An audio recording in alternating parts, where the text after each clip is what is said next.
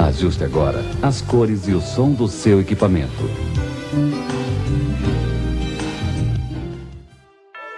I was so hard headed at first. My grandma didn't even believe in me. I kept going though. All I can say is I told you. Jury at the bank now in the vault. You should have never doubted me. I'ma work to my last breath. Sim, cinéfilos do Brasil e do mundo, está no ar mais um episódio do Meia Entrada Cast, o seu podcast de filmes de porrada.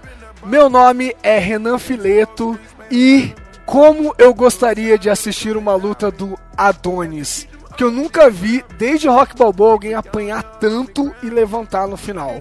Aqui comigo nesse ringue maravilhoso de quarta-feira está Vinícius Monteiro. Quando eu morrer, eu quero ter um túmulo igual ao do Apolo. Também está conosco fazendo uma participação muito especial diretamente do podcast Los Ticos, Dalton Soares.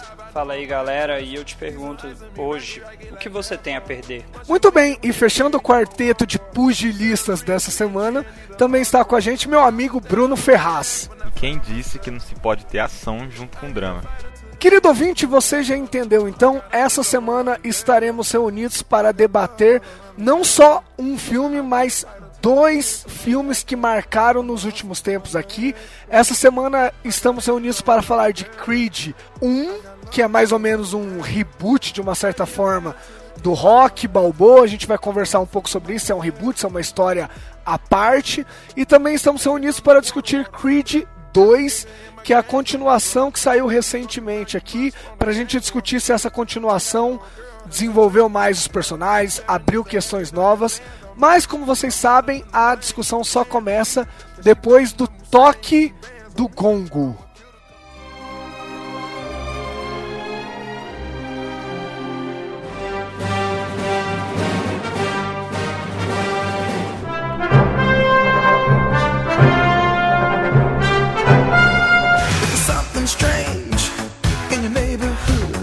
Podcast Meia Entrada. O mundo do cinema comentado pelo fã.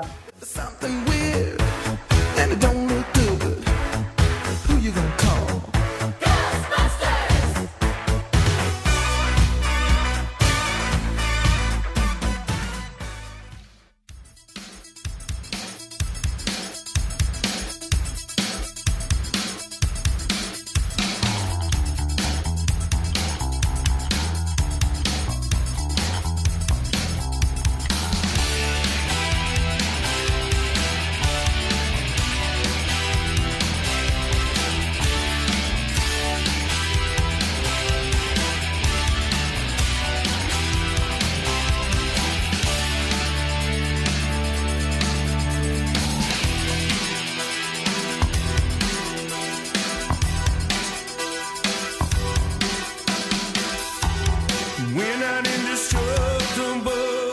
bem, mais uma quarta-feira, mais uma entrada no seu agregador ou no seu Spotify. Como dito na abertura, hoje a gente vai falar de Creed 1 e 2, filme protagonizado por Michael B. Jordan com Rock Balboa Stallone de coadjuvante. Mas para a gente começar a discussão e ir aquecendo os motores aqui, esse pr- primeiro bloco a gente vai falar sobre a nossa relação individual, íntima, sentimental com Rock Balboa e sua saga. O foco aqui hoje não é desenvolver filmes do rock, mas aqui a gente vai começar falando um pouquinho da nossa relação. Se vocês gostam, como que vocês conheceram, se é marcante na vida de cinéfilos de vocês. Então eu queria de cara aqui chamar uma pessoa que eu sei que tem uma relação, que gosta muito dos filmes do rock, né? Então Vinícius, por favor, dê o seu depoimento aqui. Como que é o rock na sua vida? É importante? Qual é a sua relação com o personagem, com a saga anterior? Então, Renan, o Rock, eu conheci o Rock pelo Rock 6, né? Quando ele tava lançando o Rock 6, eu ouvi falar, o pessoal tava falando bastante, e eu fui atrás e assisti de começo o Rock 6, né? Porque na verdade, assim, ele é um filme que dá pra você assistir sem ter visto os outros que você consegue entender. E me chamou a atenção, porque ele, ele é um filme que tem muitas frases de efeito e tal, do Stallone, assim, ele que dirige o filme, ele põe as frases dele. Na verdade, o Rock 6, para mim, ele tem a, fra a, frase de efeito mais emblemática, que eu até mandei no grupo do WhatsApp pra, pra todo mundo ver, que é uma que ele fala pro filho dele, que é que ele conta sobre apanhar na vida e tudo, que a vida é quanto você consegue apanhar e levantar. Então, assim, na verdade, o rock ele é cheio disso, né? Então, para mim, essa parte de superação do rock me chama muita atenção, me agrada muito. E depois eu peguei para ver os filmes antigos, né? Desde o primeiro até o, o quinto, da época que tinha, né? E, e, gostei muito, principalmente do 1 e do 2. O 1 me chama muita atenção porque ele tem aquele final um pouco inesperado, né? Que, que ele assim não vence a luta final. Mas assim, ele não vence, mas aparenta vencer. Pelo jeito que ele, ele a direção é feita, ele faz assim, ele perde, mas na, no, no conceito ele ganha, né? Porque ele mesmo vai lutar pensando assim, eu preciso durar até o final. Então isso já é um efeito legal do filme, que ele assim não tem aquele final esperado, né? E depois vai continuando, eu gosto muito do Rock 2 também, que é a superação final, né? Que ele pega, tem a revanche com o Apollo e tudo. Aí os outros três filmes, assim, principalmente o 5 eu acho bem fraco, sabe? Mas o 3 e o 4 são aqueles. Mas é mesmo. Então, mas o 3 e o 4 são aqueles filmes também que entretêm muito bem, sabe? Então, assim, a minha relação com o rock é, é que, assim, a, a sextologia rock, ela é, são filmes muito agradáveis para mim, né? Tirando o 5. Mas são filmes muito agradáveis de se ver, que eu falo assim, eu quase coloquei como frase, eu queria só ficar vendo o filme do rock resto da minha vida. Porque é um filme muito confortável de você assistir, reassistir, te, te motiva, mas também te entretém, sabe? Ele junta várias coisas, até puxa um pouco da frase do Bruno também, sabe? É um filme de ação com, com uma puta de uma história, sabe? Então assim, eu acho que a, o rock é isso. Ele junta assim vários vários tipos de filme num só. Vinícius, sabe uma parada que você meio passou por alto? Eu vou aproveitar e falar um pouquinho de, do, de como que eu vejo a saga também, que para mim é muito importante. Cara, poucos filmes, eu sei assim, eu assisti. Eu, engraçado que eu não assisti os seis até hoje, olha que vacilo. Mas os cinco primeiros eu assisti e poucos filmes me empolgavam tanto na sessão da tarde quanto os filmes do rock. Eu acho que ele tem essa superação, ele tem a trilha sonora, cara, até hoje, assim, sabe? Eye of the Tiger, é, No Easy Way Out, é, Burning Heart. Eu sou uma pessoa, eu sou muito apegado com o rock 4, que é ele contra o Ivan Drago mesmo, que a gente vai voltar em algum momento a falar desse filme. Eu sou extremamente apegado e eu acho que, cara, as cenas de treino do rock com a trilha sonora não tem coisa mais empolgante. Eu não lembro de cabeça agora aqui. Então, para mim, já para falar da minha relação, eu acho que os filmes do rock eles sempre me empolgaram muito, porque tem essa mensagem de perseverança, mas tinha uma montagem, né? A cena de treino dele era quase um videoclipe, né? Era quase. E isso sempre me marcou muito. Eu lembro de eu socando o ar assistindo a sessão da tarde, assim. Então eu acho que eu concordo totalmente com, com você, assim. Mas vamos deixar a visita falar, né? Daltinho, querido, como é que é para você essa questão do rock na sua vida? Cara, assim, sem querer entregar muito a idade, ao contrário, né, do, do caro, do nobre colega que assistiu o Rock 6 próximo do lançamento, eu assisti o Rock 5 quando eu era criança, cara. Assim, meu pai sempre teve o hábito de gravar filmes em VHS. Sim, crianças, antigamente não existia Blu-ray, DVD e essas coisas, era uma fita mesmo. E o rock é um filme muito presente, até por conta do Stallone, né? Os filmes de, da década de 90 em si traziam muito disso aí. E os cinco, como ele disse, de, de assim, dos, dos, que já tinham sido lançados, é um dos mais fracos. Mas mostrava muito daquilo que, que era o rock, né? Toda a, a trajetória que ele tinha passado, do cara, né? O cara que trabalhava para a máfia lá no primeiro filme, que descobre ali que ele tem meio que uma habilidade, um dom, e ele ganha dinheiro, ele perde dinheiro, e no 5 a gente já vê ele já meio descrençando já da vida mas tentando ensinar alguma coisa para o filho. Eu acho assim que desses cinco filmes, os cinco traz uma mensagem, mas é um dos mais fracos, cara. Ele traz uma mensagem ainda de perseverança do Rock, tentando mostrar pro filho dele não siga por esse caminho errado, mas ele deixa um pouco a desejar. Mas assim, sou muito fã da franquia. É, sou extremamente chateado que não consegui ver os dois filmes do Creed no cinema, mas estamos aí assistindo sempre que podemos mais interessante aqui, acho que talvez seja o mais É, tive a experiência mais que mais pura do Creed, porque assim, a saga rock pra mim nunca foi uma coisa muito forte. Então eu sempre assisti os filmes assim, é, bem dispersos assim, eu não acompanhei a saga. O Bruno não tem alma. Onde você estava nos últimos 30 anos? Não, eu acho sei que lá? eu- acho que não foi nem por não não ser uma coisa que me chama atenção não, acho que foi sempre uma uma por termos de eu não ter acompanhado realmente a saga inteira filme por filme. Então, assim, não tive a experiência completa. Eu sempre assisti os filmes meio que em pedaços assim, tanto que eu geralmente confundo geralmente as os filmes de que cada, cada parte acontece. Te cortando rápido, você, você não assistiu nem aquele prequel que tem lá do o Garanhão. Como é que é o Garanhão italiano? Nem esse você assistiu? O primeiro Rock? É o primeiro rock. Não, assim, por inteiro eu não tenho, lembro, lembro assim exatamente. Acho que isso que é o mais interessante, porque eu acho que eu tive a experiência do Creed mais pura possível, vendo, é, talvez representando o que muita gente, por exemplo, quando foi assistir Star Wars, a nova trilogia, comparado com as pessoas que assistiram todos os outros, né? Eu acho que esse, acho que isso que vai ser uma coisa que é interessante gente discutir no cast, porque o Creed ele vem, meio que vem nessa pegada de retrazer a, assim, de trazer novamente a, a franquia, só que apresentando para uma nova geração atualizando os termos, atualizando o contexto. E eu acho que eu tô meio que, meio que pego por esse embalo. Não, eu acho legal a gente gravar nesse sentido mesmo, porque a gente vai conseguir ver o Bruno como público-alvo desse filme atualmente. Tudo bem que a gente consumiu Creed, acredito que a maioria tenha gostado, mas a gente não é meio que o público alvo, né? A gente meio que vai por tabela, né? Por gostar já do rock e tal. O Bruno é o cara que vai atuar como público-alvo mesmo. Eu não sabia disso, Bruno. Eu acho que isso vai ser muito legal, porque toda a minha abordagem, quando a gente for falar dos dois filmes, ela é muito fazendo um paralelo com o rock, sabe? Com o que a saga do rock mostrou. E, e você, por favor, coloque o contraponto de alguém que não conhece a, sabe, a cronologia original, porque isso vai ser muito legal. A gente ver como é que é pra alguém que tá realmente conhecendo o Creed, assim, sem o paralelismo, que eu não, eu não consigo, não sei vocês. Mas eu tô vendo, o Vinícius sabe que a gente já quebra o por causa do Star Wars por causa disso. Eu não consigo ver os Star Wars novos e não lembrar do, da trilogia clássica que eu vi um bilhão de vezes. Eu não consigo ver o Creed e desassociar, sabe? E ignorar. Tem coisas do, do Creed mesmo que eu acho que beberam na fonte do rock que são legais.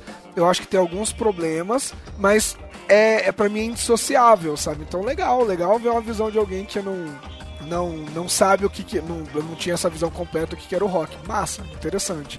É até complicado de você não fazer o comparativo, até porque o, o primeiro filme do Creed e o segundo, eles de certa forma estão ligados o tempo todo falando do rock, do Apollo, que são filmes que já aconteceram, né, dentro daquela história. É, eu acho que quando a gente pega, por exemplo, o, o rock, ele tem uma, uma. Eu até brinquei com o Bruno onde que ele tava e tal, porque assim, ele tem uma relevância pra cultura pop que, assim, o Bruno, eu conheço o Bruno, eu sei que o Bruno sabe quem é o rock mesmo sem ter visto o filme, porque o Bruno acompanha e tal. Então é difícil você não não saber, não ter nenhuma informação sobre o rock. O rock é meio. É aquelas coisas da cultura pop que se tornam onipresentes, né? Tipo, a gente gravou sobre o, o Spider-Man, né? A animação nova. E a gente comentou sobre isso. É difícil você falar quando foi a primeira vez que você viu o Homem-Aranha, porque o Homem-Aranha tá presente, né, cara? Desde sempre, assim, muito complicado. Eu acho que o rock balboa, guardado as proporções, ele tem isso, assim. Ele tem. Ah, o primeiro filme dele tinha muito do sonho americano, do cara que se, que se supera e que é o imigrante, que ele é o garanhão italiano, ele não é um americano, aspas, né? Puro e tal. Então, tipo, essas coisas estão muito presentes, né? Seria difícil o Creed não beber em nada disso, né? Eu acho que o rock, ele é uma das coisas mais influentes da cultura pop, sabe? Tem vários filmes que você sobe a escadaria lá e no final os caras dão aqueles pulinhos. É muito complicado você fugir totalmente, né? Mas pra mim o valor de Creed, um dos grandes valores é o fato dele beber da mesma fonte e fazer uma homenagem que fica bonito, sabe? Ele respeita muito e assim te dá a mesma empolgação que quando você viu o rock, sabe? Pelo menos essa foi a minha impressão. Então assim, na verdade, que nem até vou jogar um pouco pra frente, mas assim, eu acho que o Creed 2, como eu já assisti todos os rocks, ele fica muito previsível assim, não estragou a experiência para mim, mas ele fica muito previsível por eu já conhecer a história do rock. Acho que outra parada também interessante que o Renan falou da influência pop é que uma, assim, uma conversa que a gente já teve, inclusive, que o Vinícius já, a gente já comentou junto, foi uma experiência de um anime que a gente assistiu, né, o Hajime no Ippo, que ele tem assim uma é, assim, apesar da aplicação dele ser posterior ao rock, você pode perceber a influência do tipo de narrativa, do tipo de jornada que tanto o Ippo, que é o personagem da, da, da animação, quanto o próprio rock, quanto o próprio Apollo, né? Essa, essa assim, não vou dizer essa clássica é, jornada de superação, jornada de você partir de um, de um lugar que você não tem conhecimento para ser uma grande estrela naquele ramo tudo mais. Então acho que, assim, pra mim foi uma. Foi inclusive uma das formas que assim, eu meio que me despertei esse interesse pro, pra própria saga do rock que eu fui assistindo essas, esses filmes. Eu não assisti esses filmes inteiros né, de uma forma sequencial, completa, mas peguei muito das referências que, que, o, que o filme causa na, na, na, animação, todas as referências também do mundo, assim, algumas referências que o mundo do boxe, né, da, que foi um mundo que assim acredito que nos anos 80, 90 foi muito mais inundado, muito mais. É, era muito mais é, disseminada essa cultura. Acho que caiu um pouco, talvez por causa da ascensão do MMA. Assim, não vou afirmar porque eu não sou um especialista muito na área. Mas. Então. É bem interessante como você. Assim. A, a influência pop que o Renan menciona, você, você enxerga nesses momentos em que às vezes você vê outros produtos que não necessariamente fazem referência direta de falar ali, expor, mas que uhum. você enxerga aquela referência clássica da jornada, da narrativa e tudo mais. Até para fortalecer um pouco do que o Renan falou, eu sinto que no filme do Creed você tem ali um pouco do resumo do que foi a história do rock. Pegar assim, o rock 1, 2 e 3 e você resume e encaixa ali dentro Sim. da história do filme 1 do Creed. Eles meio uhum. que sintetizaram o que aconteceu com o rock para falar um pouquinho ali do Adonis, ah, o abandono, as dificuldades, ninguém dá o crédito pro cara, apareceu uma oportunidade. Você sente que parece que sintetizaram os filmes do rock e encaixaram ali. Por isso que eu não eu, assim como o Renan, não consigo dissociar um filme do outro, cara. Para mim não tem como não fazer o comparativo. Então, é, é que assim, eu falo em questão de que eu acho interessante, porque os filmes de boxe, é, o entretenimento virado ao boxe no cinema dá muito certo, porque você vê que não só o Rock que ganhou o Oscar de melhor filme, mas teve outro filme de esporte, que eu acho que o único esporte que gera Oscar é o boxe, né? Porque teve o Menina de Ouro também. e tem outro filme que é muito bem conceituado, que é o Toro Indomável, né? Então, assim, você vê que num, outros filmes de outros esportes não, não gera tanta, tanta interação que nem o boxe, né? Porque é esse sofrimento mesmo, sabe? É, é, é sofrido e o boxeador depois da lua, depois que ele se aposenta, também continua sofrendo, porque tem os problemas psicológicos, né? Toma muita pancada na cabeça, então é um drama constante a vida de boxeador. E eu acho que esse drama, passando pro cinema, é, gera mais empatia. E Vinícius, tem uma outra questão. Acho que você tá certíssimo assim. E eu acho que o, o box ele tem uma outra coisa que, por exemplo, você vai fazer um filme de futebol, sei lá é complicado porque é uma equipe. Eu acho que o box, como como metáfora de superação, que acaba sendo isso no final das contas, né? Ele cai como uma luva, olha aí, eu tô demais hoje. Cai como uma luva porque ele é uma jornada individual, sabe? O, o Rock teve o Polly, teve o Mickey, o Adonis tem, no caso agora, o, próprio Rock, né? O pessoal que treina. Mas na hora que o maluco sobe no ringue, é ele contra o outro, sabe? Então eu acho que americano, principalmente, a gente gosta também, mas americano principalmente tem isso de uma forma muito cara para eles, assim. Eles gostam muito dessa coisa do cara que saiu da bosta, passou por um monte de coisa e ele depende da superação, da, da, sabe, é aquele negócio, dando um semi-spoilerzinho, que o, o Rock fala pro Creed no primeiro filme, que ele fala, ó, tá vendo aquele cara que te encara quando você tá olhando no espelho? Ele é o seu maior adversário. Cara, isso é a coisa mais é, a, americana nesse sentido possível, sabe? Mas também, até muito por conta disso, cinematográfica, né? Porque a jornada individual que você falou, Vinícius, e é um esporte individual. Então o cara vai mostrar ainda mais o quanto ele se superou. Porque, sei lá, você vai mostrar um, um, jogo de futebol. Ah, o cara superou e ele fez o gol. Ah, mas o cara rolou pra ele embaixo da trave, né? Então, tipo, você fica com a responsabilidade dividida. O boxe não, cara. Tem o treinamento e tal, mas na hora que tá lá em cima é o cara, né? E aí até faz esse comparativo com o futebol, né, cara? Que no futebol tem empate. No boxe, ou você é o vencedor, você é o campeão, Também. ou você é o perdedor, você é o cara que saiu derrotado. E você treina que nem um condenado. Você treina que nem um condenado durante seis meses. Pra às vezes no primeiro round você vai e perde. Isso que é foda também, né? Meu, isso é, isso é muito foda, né, cara? Os caras anunciam, gastam milhões de publicidade e tal, a luta demora 30 segundos.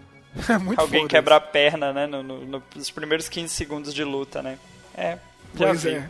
Foi o caso da Honda, né? Também a Honda House, no, quando ela perdeu o, o cinturão, quando ela foi fazer a, assim, a, a volta pros, pro, pro octógono, né? No caso já era no MMA. Ela, acho que, se não me engano, ela lutou contra uma brasileira e perdeu, tipo, no, assim, no primeiro round, acho que foi no primeiro minuto da luta. Então, assim, é, você tem um trabalho a longo prazo que às vezes é muito ingrato, né? Digamos assim, né? a, a punição é muito alta já que você às vezes tem que se preparar por seis meses, oito meses para uma luta e uma fatalidade assim num equívoco às vezes de poucos segundos assim que só né, que, a- que a- o combate acaba gerando você acaba sendo derrotado e tendo que agora entrar nesse ciclo de novo né, nessa janela de tempo de novo É muito cruel, cara, muito cruel.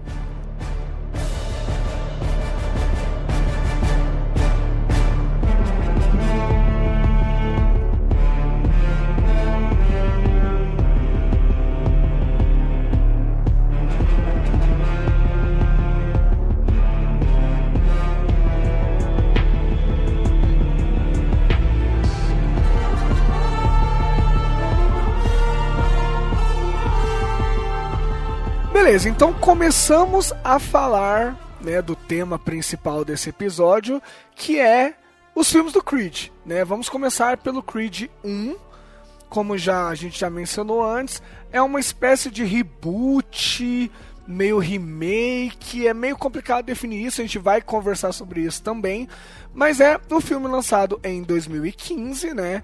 A gente teve a estreia do Michael B. Jordan como um pugilista, como um boxeador.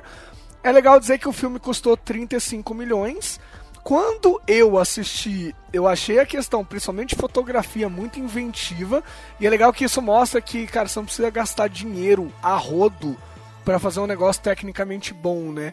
Então o filme custou 35 milhões, arrecadou 174 milhões de bilheteria total, né? Doméstica e no resto do mundo.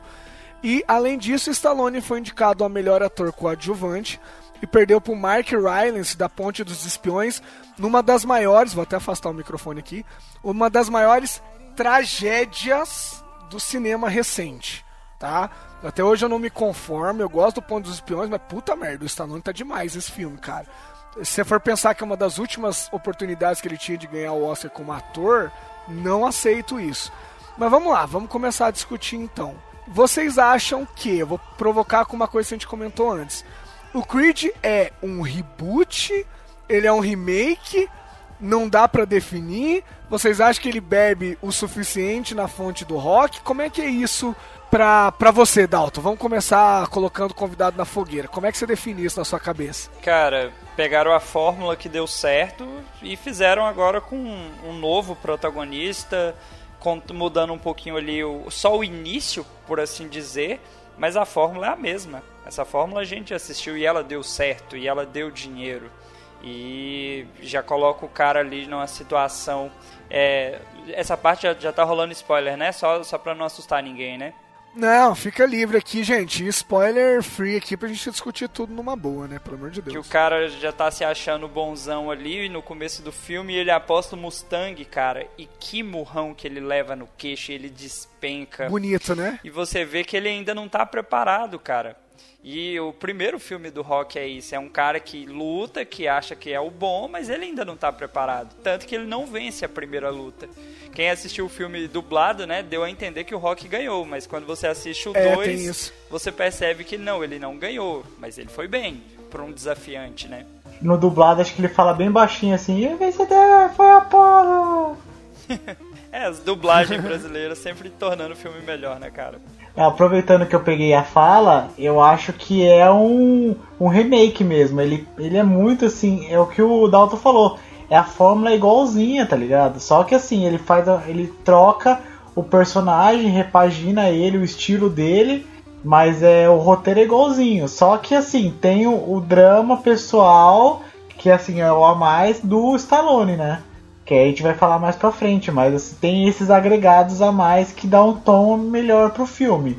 E dá, pra mim, me faz o Creed ser, ser um, um atrativo a mais, ter o Stallone atuando tão bem, né? É, eu vejo, cara, que os pontos de virada da história, né, a hora que a história movimenta, a história vai pra frente de verdade, são basicamente os mesmos, né? A gente tem, né, o, o rock doente e tal, mas o que movimenta muito da jornada do Creed é a mesma coisa que movimentava a jornada do Rock, nem o Dalton falou, que o Vinícius repetiu, é, reforçou também. Mas assim, eu preciso contar um negócio que eu comentei com o Vinícius no grupo do WhatsApp, é legal deixar registrado aqui. Quando eu saí do Creed 1, que eu tava no cinema, eu assisti com a minha noiva e tal, cara, eu saí maravilhado. Real mesmo, assim, eu saí maluco, assim, do, do filme. Eu falei, puta merda, fantástico e tudo mais. E aí cai naquela coisa, né? Depois de 2015 eu vi muito filme também, a gente pega uma bagagem maior e eu acho que o filme tecnicamente ele é muito muito foda assim. Depois a gente entra nisso do Ryan Coogler dirigindo e tal. Mas eu acho que justamente os pontos de virada do filme, eles são os mesmos. Eu revi essa semana pra gente gravar e eu achei que o filme caiu um pouco. Eu acho que a questão da magia do cinema, de eu ter visto no cinema, foi um negócio que fez. O cinema faz a parte técnica do filme gritar, né? Encantar muito mais. Quando você vê em casa, normalmente é o roteiro que sustenta a história melhor. Então, assim, eu achei que de roteiro, eu gostei do Adonis, né? Do, do, do Creed como personagem, mas eu fiquei meio incomodado que os pontos de virada da história, eles são. O Vinícius falou do, do, do, Creed 2. Eu acho que no Creed 1 ele também é muito previsível. Porque ele é, cara, todos os pontos de virada, inclusive o resultado final, é a mesma coisa do Rock 1. Ele não ganha, mas a vitória ele permanece em pé. Então, assim, eu acho que tecnicamente o filme é um primor, eu acho ele muito foda. Só que revendo, acho que o roteiro me deixou um pouco incomodado. Eu achei que ficou muito com cara de remake mesmo, assim. É, eu acho que o Renan, ele mencionou uma data assim, que eu achei bem importante, que eu já ia falar. Em 2015 a gente teve três grandes filmes lançando assim em termos de blockbuster, que foram Star Wars, Force Awakens, a gente teve Jurassic World e a gente também teve o Creed.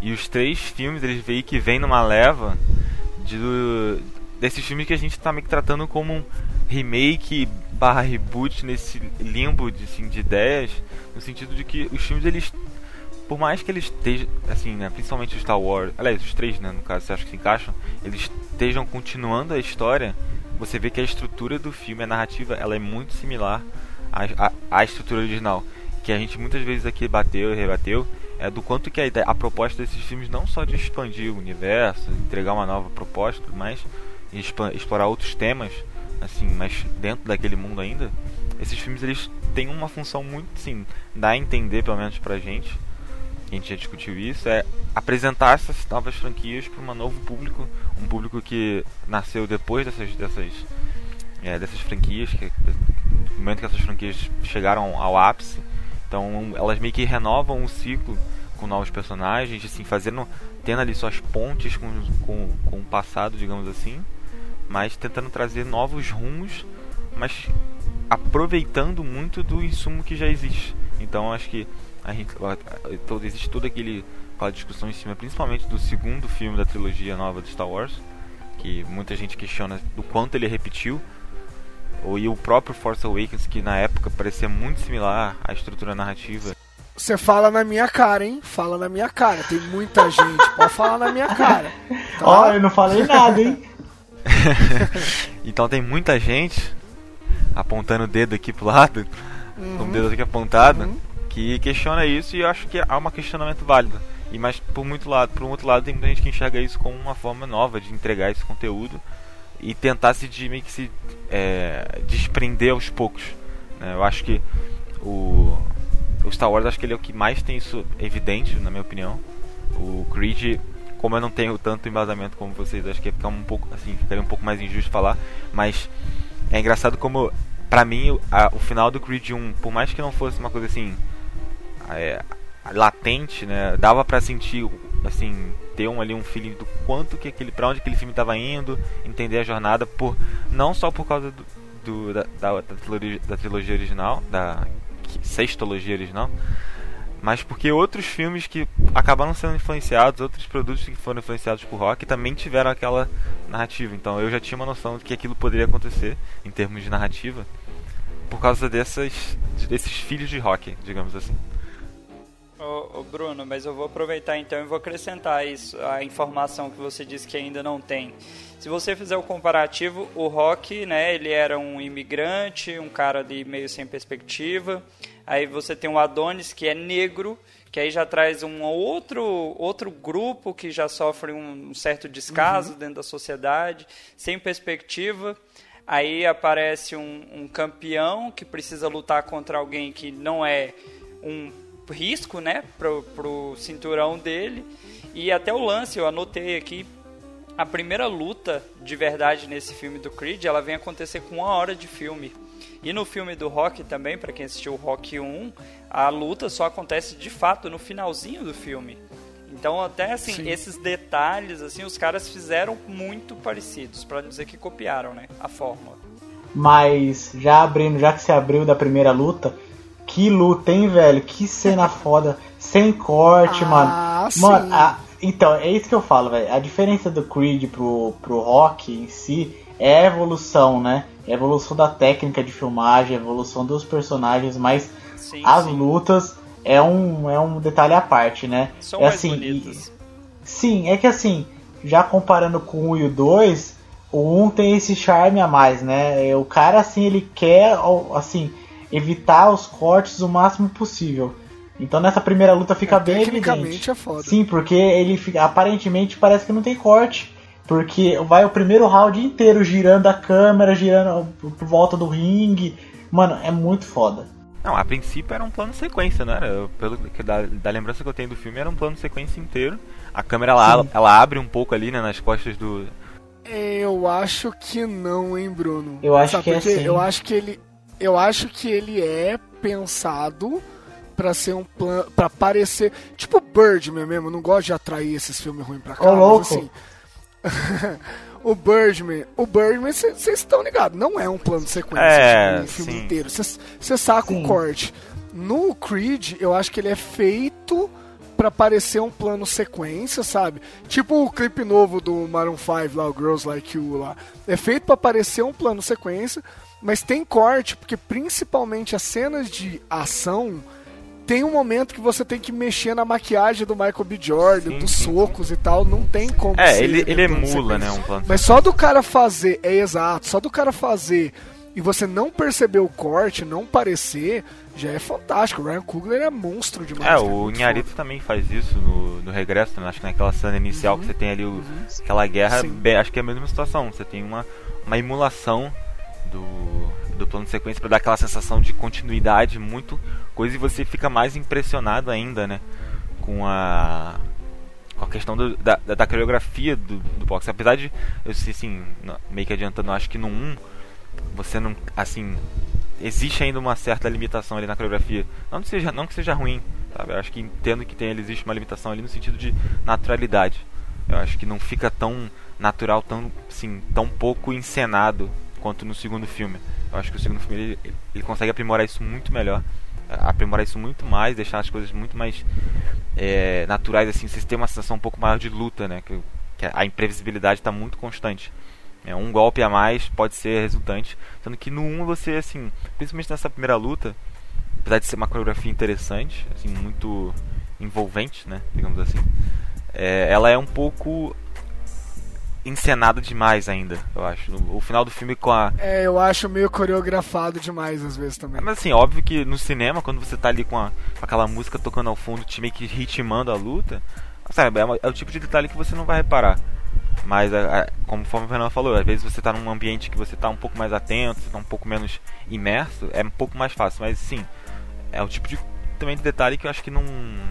É, não reduz em nada a qualidade técnica do filme, porque é muito difícil você conseguir coreografar, principalmente com. Por mais que os dois é, atores sejam lutadores, né, você conseguir encenar isso, conseguir filmar isso é muito difícil, né? Pô, velho, tá tocando aquela música do rock lá e você vai ficar reparando se a coreografia tá boa ou não, velho. E fica louco. Já começa a arrepiar o, os pelos, já fica, caralho, velho. Ainda mais no cinema.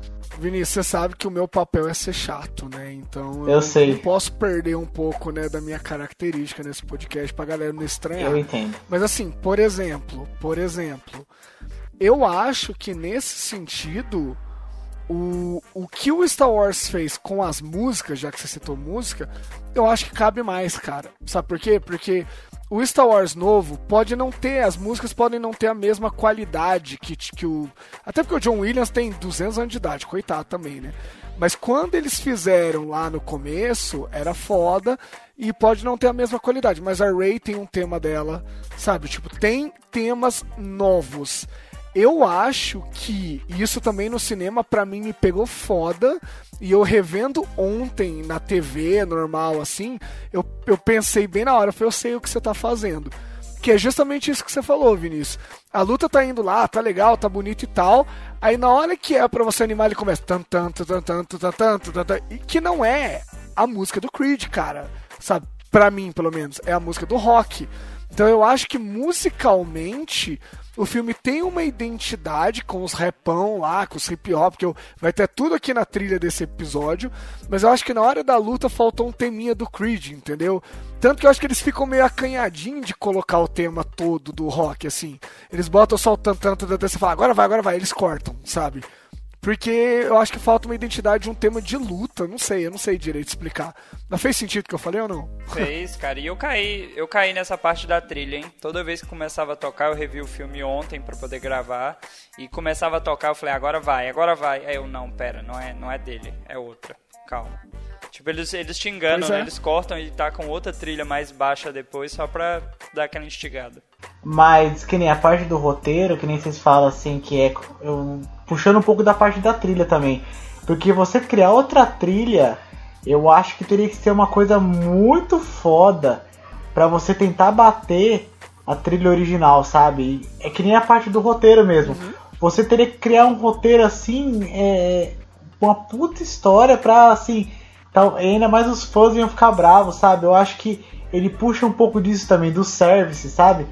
É confortável, mas assim, é muito atrativo, né, velho? As pessoas querem isso. É, querendo ou não, é, é, a bilheteria deu, deu sucesso por conta disso, né? Esse filme quase foi indicado ao Oscar também, né? Assim, tava todo mundo na torcida, mas acabou não sendo indicado para melhor filme. Mas eu acho que é isso, sabe? Ele pode ter usado o roteiro confortável, puxando muito do rock, mas também você parar pra pensar o que o cara poderia criar que não puxasse nada, quase, quase nada do original, é muito complicado, sabe? Então, mas o que é mais. Eu, eu de novo, né, falando da minha opinião só, ninguém precisa concordar, mas assim, para mim o que é mais legal no filme, tirando questões técnicas, né, que o Ryan Coogler fez falta no segundo filme algumas coisas dele assim, mas tirando a parte técnica, eu acho que o que eu mais gostei, Vinícius, não sei o que, que você acha disso, mas o que eu mais gostei do filme foi justamente o que o filme tem que não é nada rock balboa, sabe? Pô, eu gostei pra caralho de ser uma cultura hip hop, que nem o Dalton falou. De ser. olha que louco, é a mesma Filadélfia em grande parte do filme. Só que é uma outra Filadélfia, sabe? Não é a Filadélfia da década de 70, dos imigrantes italianos, a galera, sei lá, irlandesa indo para os Estados Unidos. Agora é a Filadélfia dominada pela cultura do hip hop que é uma coisa nova, né? Eu só tô reforçando o que o Dalton falou. Eu gostei disso, eu gostei do fato de que o, o Creed era um cara que já era de uma família meio abastada e ele largou tudo e ele foi pra bosta. Ele não era simplesmente o rock que tinha que se provar em todos os sentidos. Ele já tinha o que a maioria das pessoas precisa: uma casa, um emprego e tudo mais. ele abandonou isso. Ele namora uma menina que tem deficiência auditiva, cara sabe? E eu achei o, o relacionamento deles tão verdadeiro, parecem pessoas reais, sabe? Que tem defeitos, que tem fragilidades, que tem uma porrada de coisa. Eu acho que o que é mais legal do Creed 1 é justamente o que não é rock balboa nele. Então acho que é por isso que eu queria que fosse mais ainda, sabe? Ah, mas daqui a pouco você vai falar que o, que o Rock não namorou uma pessoa com deficiência também, porque a Adrian não era normal, cara. tinha um probleminha ali. E ele ainda, ainda adotou um cunhado doente ainda, cara. Que o Polly também, vou te contar. Não, sim, mas cada um com o seu problema familiar, único e exclusivo, entendeu? É isso que eu tô é, falando. uma parada que o Renan falou que eu achei interessante, que eu acho que, assim, quando o filme ele vai se encaminhando ali pros finales, né, onde você começa a ter é, o anúncio da catarse, você começa a ver as batidas ali que remetem à trilha original, ao tema original do rock. Eu acho que no final acho que ele até sobe com o tema original mesmo. Quando ele quando a luta meio que termina e o e o, o Adonis ele meio que embala ali uma sequência de golpes no, no último round. Só que eu acho que aí não sei se eu necessariamente concordo com o Renan, mas assim, me, me indagou assim, me, me, cresceu em mim a questão de, pô, mas será que essa batida aqui é uma batida um pouco mais clássica, um pouco mais é, dizer conservadora, mas ela tem uma, uma, um estilo de música um pouco mais tradicional. Ela, pra mim, assim, não bateu tanto com o personagem Adonis Creed, sabe? Eu acho que seria interessante, de repente, fazer o que muitos filmes estão fazendo, que é você meio que tentar fazer uma, uma, uma, uma nova versão né, daquela batida com um novo tema, com um novo, não sei, com uma nova temática, com um novo estilo de música, né, que é, eu não estou lembrando agora exatamente um, um exemplo que tenha feito isso, mas eu lembro, por exemplo, do Uncharted, que foi um, uma, uma, série de jogos que teve. E o último jogo ele meio que remixa a, a, a, o tema que é tão assim, forte para quem jogou a série inteira. E ele meio que vai trazendo pro. meio que ali pra. pra ambientação do, fim, do, do jogo, pra ambientação assim do, do, do qual situação o personagem tá. Da, da situação da franquia e tal, que era o último jogo e tudo mais. Acho que de repente um trabalho desse nesse sentido seria mais interessante, talvez, do que meio que usar né, a, força do tema original, que para mim caberia de repente mais ao Rock e não ao Adonis, né, no caso. Mas assim, não é uma coisa que me, me frustra, ou que, mas acho que de repente seria mais interessante, seria mais importante pro pra criação do personagem Adonis. É, sabe o que eu senti? Eu acho que só para resumir o que eu quero dizer mesmo. Eu senti igualzinho, igualzinho quando eu ia assistir, sei lá, depois de um tempo Fórmula 1 e o Rubinho Barrichello ganhava a corrida e tocava o tema da vitória. Aquele tema não é dele, aquele tema é do Senna, sabe, na minha cabeça. E aí, eu sei que tocou para outros pilotos também, eu sei, mas na minha cabeça é o tema do Senna. E aí os caras tocar pro Rubinho, e olha que o Adonis não é o Rubinho Barrichello do Rock Balboa, eu acho que ele é mais pau a pau ali. Mas eu senti isso mesmo, Bruno. Eu acho que até a questão de ser hip hop, sabe, uma música meio. É quase uma música épica, né? A música do rock. Eu acho que não. Não, não, não encaixou tão bem, não sei. É, ela também tá muito alinhada com a com a época também, né? Uma coisa meio assim, uma, ela tem uma música ela tem um conjunto de instrumentos mais, mais tradicional. Sim, sim. Que não é assim, não, não acho que seja um problema, mas acho que, sabe, você assiste aquela cena que o Adonis está correndo pela rua, com várias pessoas correndo junto dele, está, está totalmente embalado pela, pelas rimas do rap e tudo mais. Sabe? Acho que faz mais sentido, engrandece mais. Assim, acho que cria uma identidade um pouco melhor pro personagem. Não ficar muito pautado no que é o Apollo. Que é o. Apollo não, desculpa. No que é o rock. Mas essa cena toca a trilha também com um pouco repaginada, não troca? Ou toca original? Não, é, é, não, é um rapzão que entra essa hora. Mas né? toca uma, uns toques do da trilha original também, não toca? Eu ah, acho que é misturado. Não, então, tem uma música, é, tem uma música que eu acho que é, é, a Brief. É uma, uma música da trilha, eu tava ouvindo ontem, eu esqueci o nome agora. Que tem o, o comecinho é meio que um, um, um, remix, mas é só, sei lá, os dois primeiros acordes e aí já entra no rapzão mesmo. Mas é, eu, eu acho que é isso, é não depender tanto do rock. Eu entendo a dificuldade. Como tem o Star Wars teve dificuldade de desgarrar.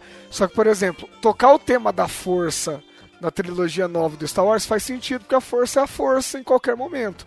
Agora, eu acho que essa música fica destoada, né? E eu acho até que interessante porque o Adonis, ele, assim, isso não acontece para mim na narrativa, da narrativa muito do Adonis, sabe? Eu acho que ele cresce, assim, óbvio que tem ali a presença do rock, né? A relação deles eu acho que é uma parada, das paradas mais fortes do filme. Mas o Adonis não tem muito de depender da jornada do rock e tudo mais, sabe? E acho que. É, exato. Isso que eu acho que, no, assim, não é uma falha. É isso que eu quero acho que ressaltar que acho que não é uma falha, acho que é só de repente uma oportunidade, já que o filme vai ser uma, uma franquia um pouco mais longa, vai ter uma, existe uma franquia pro Adonis, você ali já criar uma identidade, acho que de repente era a chance. Ou de repente no segundo filme, já que ali seria o desprendimento e tudo mais. E isso meio que não acontece, eu acho que isso.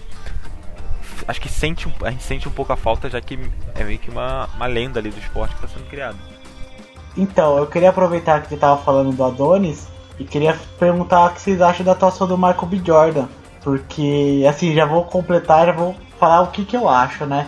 Porque pra mim, eu, assim, revendo os filmes, principalmente esse primeiro, eu acho que ele atua até melhor que o Stallone. Pra mim, porque eu acho que a atuação dele, assim, é nos detalhes, sabe?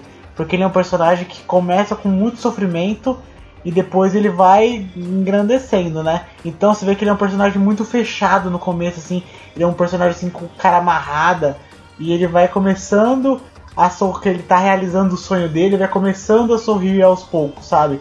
Ele se torna um personagem carismático durante o filme. E eu acho isso muito foda. Comecei a reparar isso nessa segunda vez que fui ver.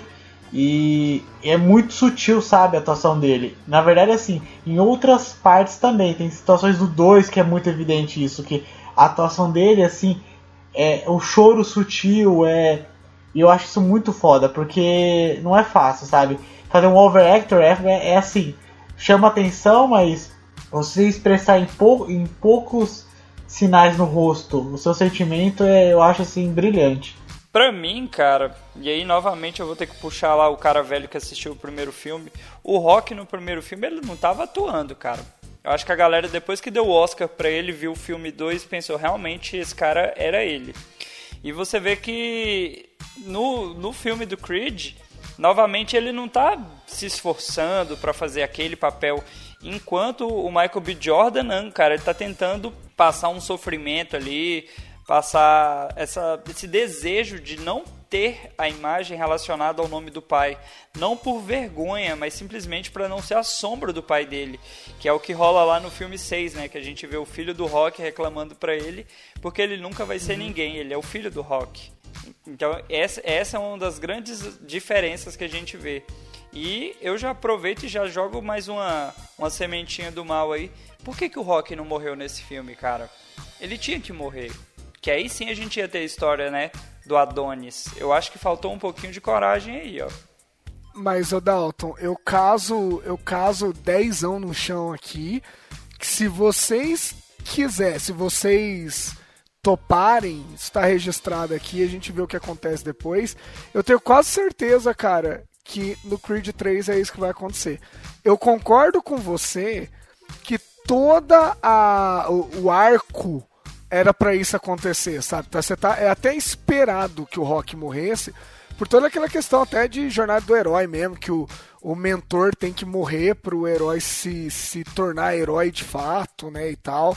Só que eu acho que eles ficaram com medo, sabia? Eu acho que eles não tinham firmeza de saber, meu, eu vou matar o cara e a franquia vai correr numa boa sem ele. Será que o, o Michael B. Jordan sustenta? Eu acho que só por isso que eles ainda não mataram. Eu acredito, cara, muito que no terceiro isso possa acontecer. Eu comentei isso com a minha noiva ontem. Sobre o Michael B. Jordan mesmo, eu acho, eu acho ele muito foda.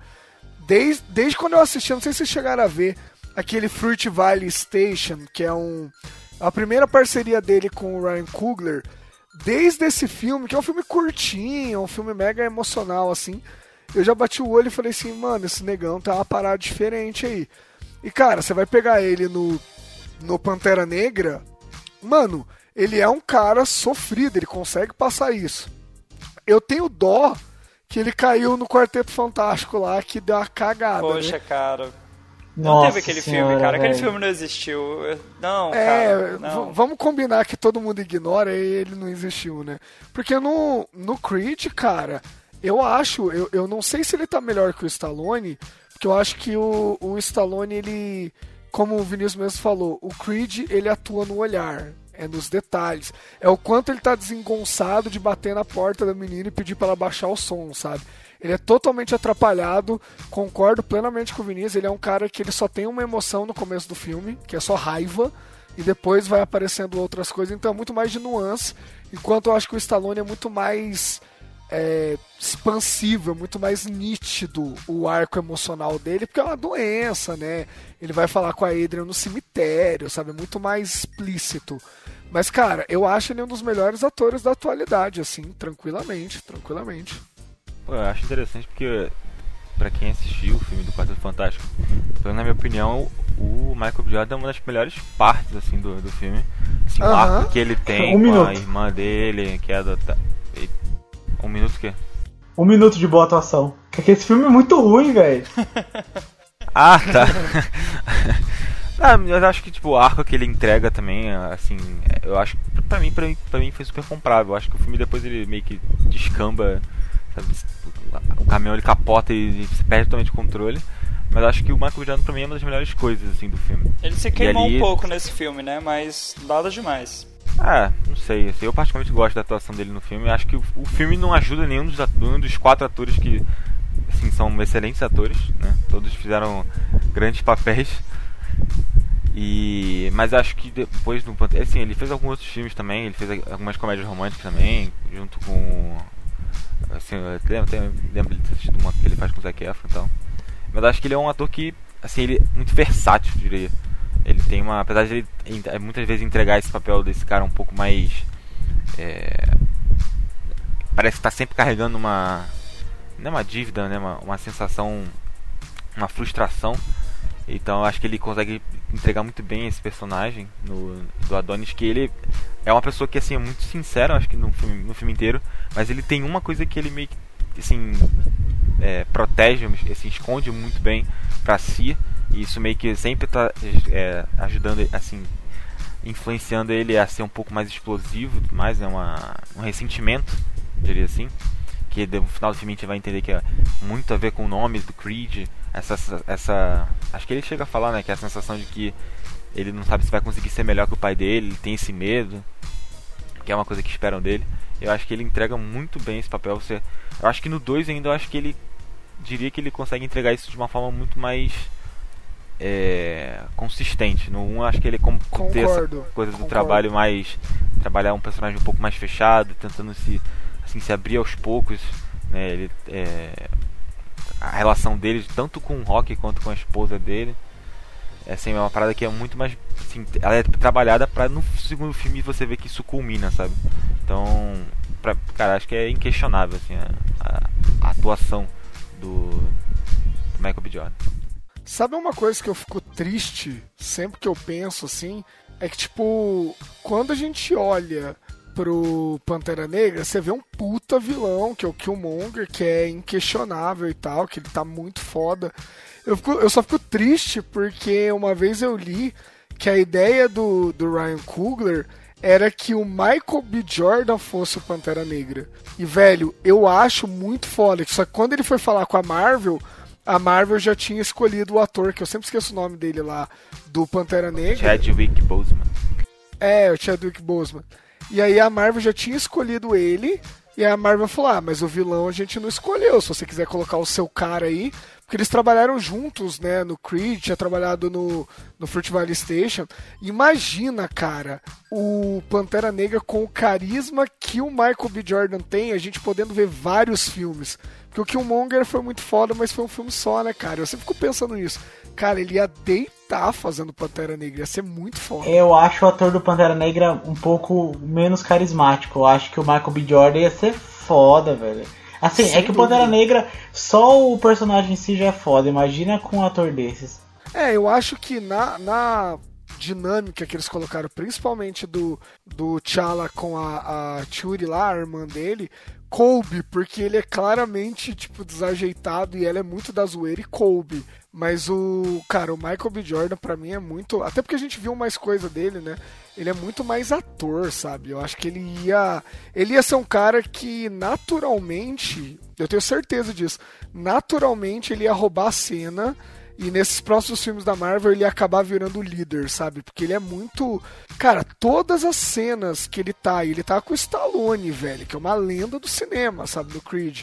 E, mano, todas as cenas que ele tá com o Stallone, o Rock é sempre aquela coisa meio bobão, né? O cara meio meio ingênuozão e tal, e não sei o que. E, mano, quem entrega é ele. Pode reparar, o, o, o Stallone ele tá passando mal da doença e tal, então ele não tá mostrando tanto. A gente percebe a gravidade da coisa muito pela reação do Michael B. Jordan, cara. Sabe? Tem aquela cena que eu acho do caralho o enquadramento, que é a primeira conversa deles no restaurante lá, no Adrian's, e eles estão discutindo e o, e o o Adonis está falando pro Rock treinar ele, ele fala que não, não sei o que, não sei o que. Tem uma hora que o Ryan Coogler ele enquadra os dois, que tá o Rock do lado esquerdo, o Creed do lado direito, e entre eles está o quadro da luta do Rock e do, do Apollo, né? E é muito foda porque o que, está acontecendo ali? Naquele momento, o Adonis está enfrentando o Rock ele tá, sabe, interpelando, ele tá indo contra, eles estão brigando metaforicamente, e de fundo tá mostrando o quê? Que aquela briga já aconteceu muito parecida antes, só que ali foi nas vias de fato, né?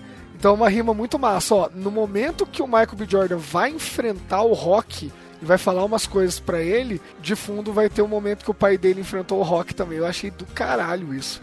E mais uma vez eu reforço, cara, se conseguiram fazer o Luke Skywalker sumir, cara, né, para não dizer morrer, teriam que ter feito isso com o Rock, já que o Rock já tinha treinado ele, já tava, né, aquela cena do hospital e ele falando, pô, na minha época eu fazia isso aí só com o braço, o cara fazendo flexão, todo já se esforçando para não vou fazer com o braço só também. Por que não, cara? E aí dava de fato a história pro Adonis. Porque enquanto tiver o rock, mesmo que o rock esteja ali em segundo plano, a gente ainda vai estar tá prestando muita atenção no rock.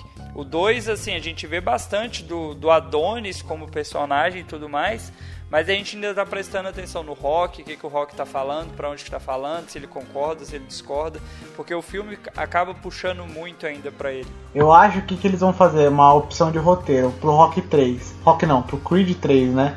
Eles vão.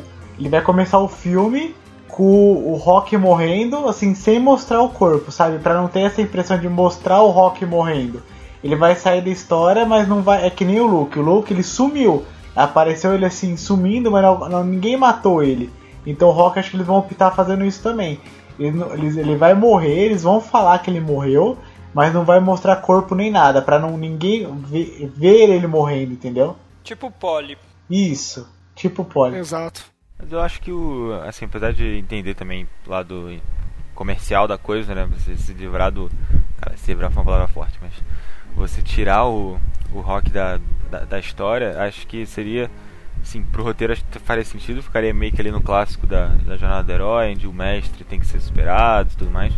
Mas eu acho que a escolha de. Por mais que isso tenha sido de repente uma, uma coisa que tenha vindo de cima, né, do Ryan Coogler, eu acho que ele sabe trabalhar muito bem a, a relação que se cria entre o Rock e, e o Adonis, sabe? Eu acho que, por mais que de repente isso tenha sido uma, uma decisão um pouco mais comercial, na narrativa isso pra mim ficou muito bem trabalhado e pra mim é um dos pontos mais fortes do filme. Assim, além da história de inspiração e tudo mais, sabe? Você se sente muito apegado a essa relação deles dois. Eu acho que você acaba temendo muito mais para que a relação deles dois meio que termine. Tanto que no segundo filme não tem esse risco de morte, mas tem essa coisa da quebra ali da relação, você sente muito mais isso porque ela é muito bem construída. Então, por mais que isso venha acontecer no 3, acho que é inevitável. É, o trabalho que é feito em cima do assim do Rock para com o, o Adonis para mim é uma das grandes forças, mas também entendo que de repente isso vai ser necessário pro 3, porque, por exemplo, no, seg no segundo filme, é, adiantando um pouco, você vê que ainda tem uma necessidade do Rock agir pro Adonis fazer, assim, pro, pro Adonis meio que causar reação nele. Né? Tanto que tem a, a questão dele ir até o Adonis pra tentar ajudar ele e tudo mais. Então acho que. Pra mim, acho que tem o timing certo. Acho que as coisas funcionaram e ele conseguiu não é, pesar muito a mão nisso e forçar muito a barra. Acho que pra mim isso ficou. Eu que não tenho essa essa, talvez a referência dos filmes anteriores que com o Rock e o seu mestre e tudo mais. Para mim isso ficou muito bem distribuído, até porque ainda tem a questão da dividir a cena com a Bianca, que também é o outro lado do filme, que para mim também entrega muito da, da personalidade. É, o personagem é muito foda ela também, né? É para mim um personagem interessantíssimo, sabe? Acho que agrega uma outra camada ali do, do filme e você enxergar isso através ali da vivência e tudo mais. E acima de tudo acho que não cria uma dependência dela, né, com ele. Ela exige muitas coisas dele, mas acho que ela não fica muito dependente. E acho que isso é uma, uma decisão muito importante no filme. É, eu já falei antes, eu vou reforçar, assim. Eu achei tão legal a relação deles, porque o filme não é uma comédia romântica, óbvio, né? Mas assim, normalmente quando a gente vê esses casais, essas coisas me incomodam bastante quando eu vejo, assim. Inclusive no Barraca do Beijo tem isso também, né, Dalton? Mas assim, É, né? qual é a questão? Qual é a questão? As pessoas são muito perfeitinhas, sabe? São muito idealizadas, são muito. Ai, nossa, esses dois nasceram um pro outro. E caralho, eu não sei vocês, mas é um rolê da porra você achar alguém que encaixa com você de fato, sabe? E aí, quando eu olhei e eu vi, meu, olha que da hora. Ao mesmo tempo que eles são completamente falhos, completamente é, pro- problemáticos, inseguros e tudo mais, você entende a união deles, você entende porque que deu certo, sabe? É muito legal. E eu gosto, cara, como eu gosto quando tem personagem quebrado, sabe? Tipo, o Creed mesmo, cara, no comecinho, quando ele é criança, e até um pouco depois de velho também, cara, ele é aquele pivetinho marrento que todo mundo já trombou na rua, sabe? Ou quando você tá brincando quando você era criança, que é aquele moleque que ele é ele é marrentinho, você fala, meu, esse moleque é mó forgado, né? Aí depois você vai descobrir, o moleque tem uma puta história desgraçada na vida, sabe? E aí ele é meio revoltado contra tudo e todos por causa disso e tal. Eu acho que o Creed, a Bianca e o Rock, né, do jeito dele, são todos personagens extremamente críveis, assim, sabe? São pessoas normais, não tem nada de idealizado ali. Por isso que eu gosto muito, eu- eu- o elenco do filme, até a mãe do Creed, de uma certa forma, sabe? Todo mundo que tá no filme eu gosto, cara. Todo Ô, mundo. eu tenho uma dúvida. Você me, me ajuda, me ajudem a entender. Porque, por exemplo, o, a mãe do Creed foi uma relação do Apollo, não foi? Tipo assim, era como se fosse uma amante. É, ela foi, ela foi amante da, do, do Apollo quando o Apollo tava casado com a mulher que pega o Creed. Então, mas eu acho meio bizarro assim a relação dela falando do Apollo em si. Parece que ela era casada mesmo, sabe? É, o jeito que ela fala que sofreu, que não sei o que. E, e assim, ela depois achar ele. Isso eu achei que ficou meio Não, mais. Você Vinícius. tá misturando as coisas, Não, hein? não, é, é. Você reparou um, um detalhe pequenininho que ela e o Creed no começo do filme, eles moram numa puta de uma mansão. Sim. A mulher que vai atrás do Creed é a mulher de fato que era casada com o Apollo. O Ah, Creed é tá. filho de um caso do Apollo, entendeu? Ah! Nesse caso, ela adota ele. É, Entendi, exatamente. entendi. Como É ela que eu sou sabe meio que é burro, filho, gente, tudo desculpa mais. Não, como ela sabe que ele é filho. E tem aquele lance, né? Não sei se na vida real acontece, mas em filme acontece muito de tipo, ah, meu, seu pai me traiu, tudo mais, mó fita errada, pá.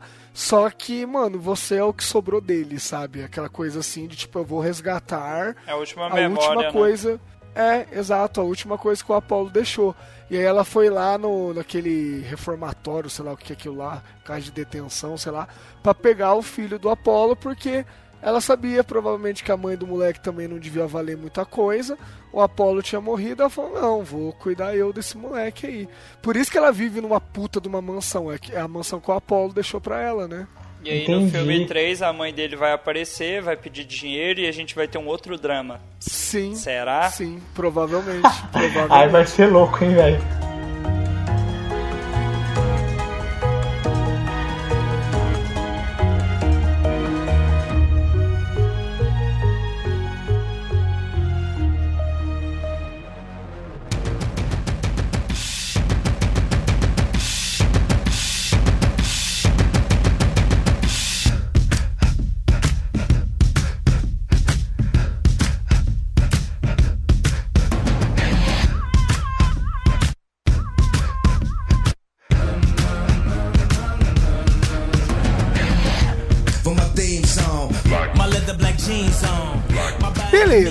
Então a gente teve anos depois, né, alguns anos depois, a continuação Creed 2, que já vou dizer de largada aqui, de saída, que eu acho uma boa expansão, um bom ampliamento, né, de tudo aquilo que começou a ser criado no primeiro filme.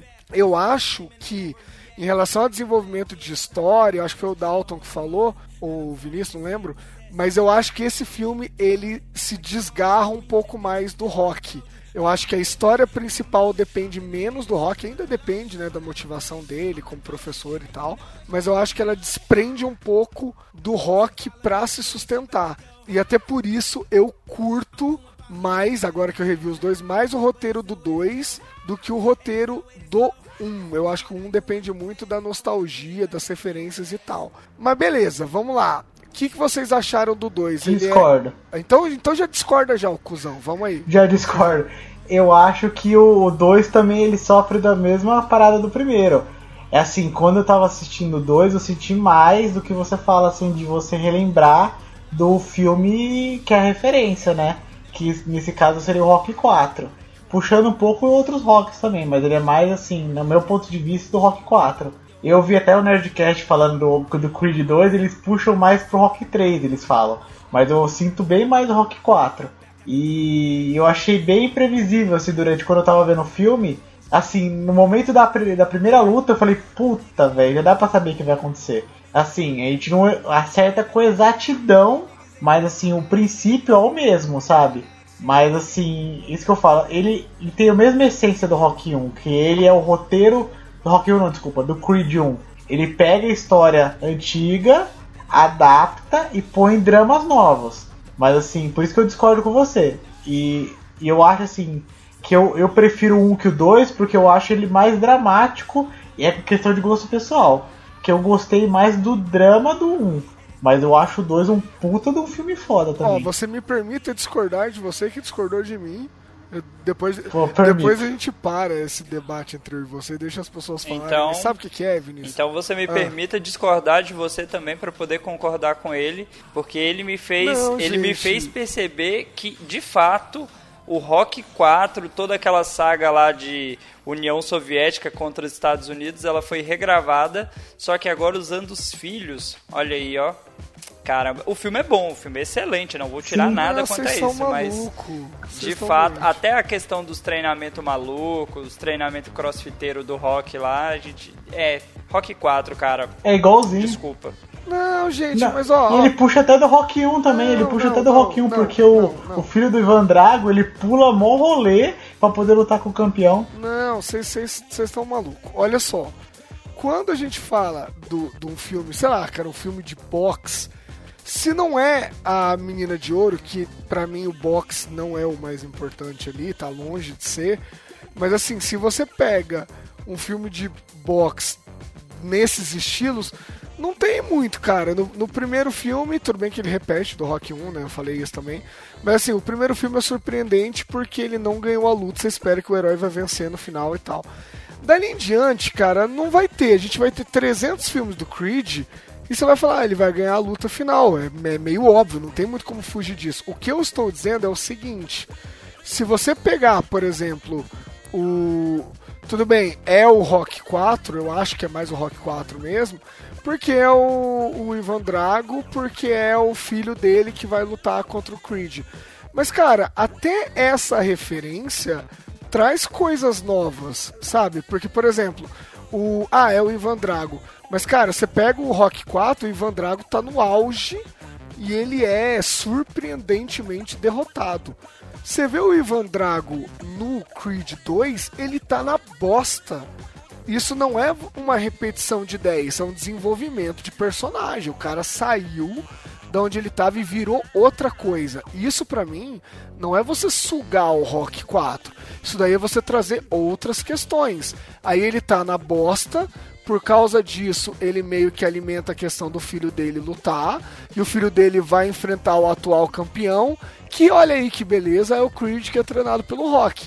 Para mim, isso não é uma repetição de ponto de virada, de termos do, do Rock 4. Para mim, é uma continuação do Rock 4. Aí eu concordo com vocês. Sabe? Eu acho que é, é como se fosse assim, Rock 4, Creed 2, Rock 5, sabe? Tipo, eu consigo enxergar isso claro. Agora eu não acho que sejam as mesmas questões, sabe? Até porque para mim esse filme é o filme do Rock, que é um pai sem filho, e o Adonis que é um filho sem pai, sabe? Isso fica muito claro. E aí depois ele vira pai também, que é para acentuar mais ainda essa questão.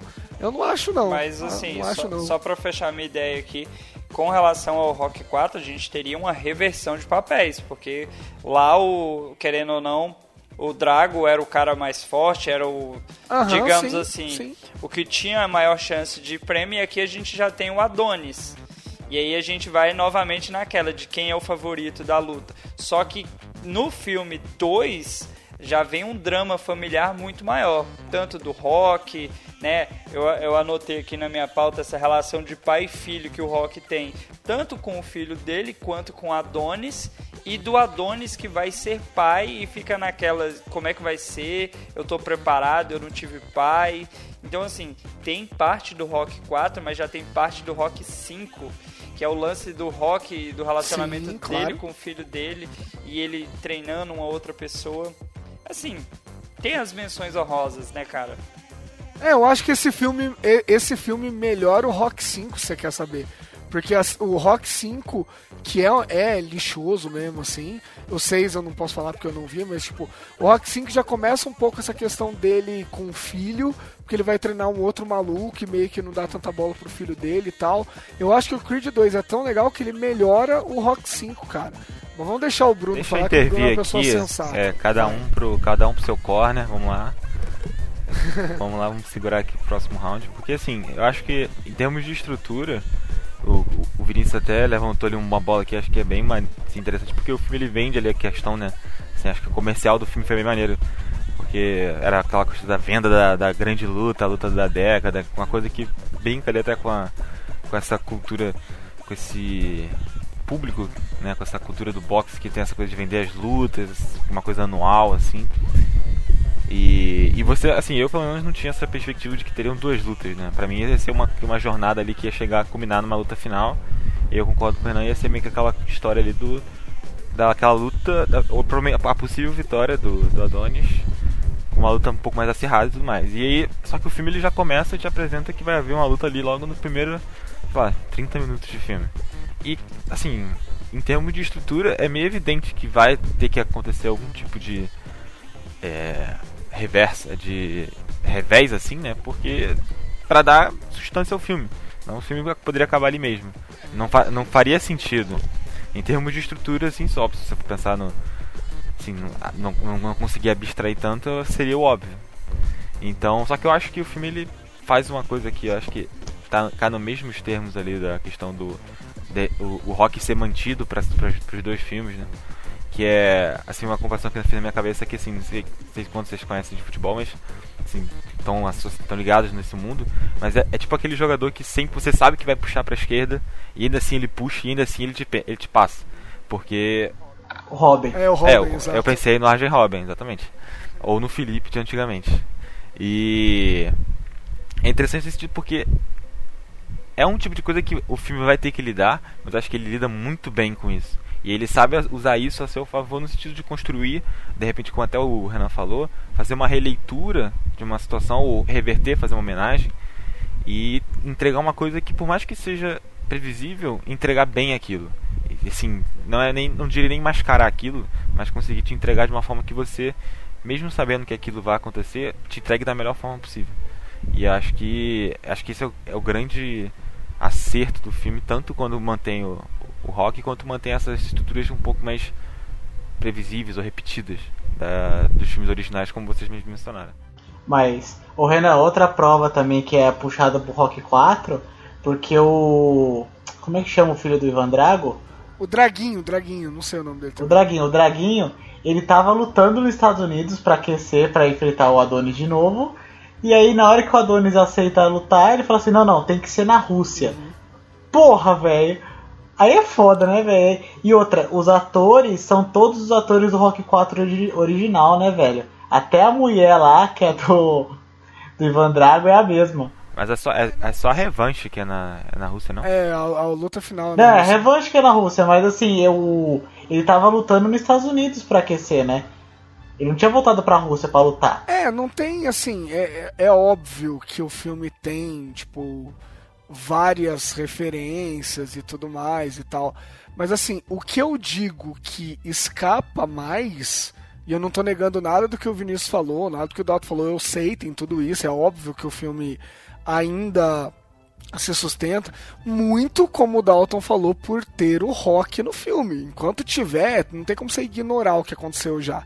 Mas assim, quando eu falo que o filme cresceu, na minha opinião, em relação ao primeiro, é porque assim, a gente vê o primeiro, cara, a, a, acho que a primeira luta. Eu acho muito da hora aquele negócio de.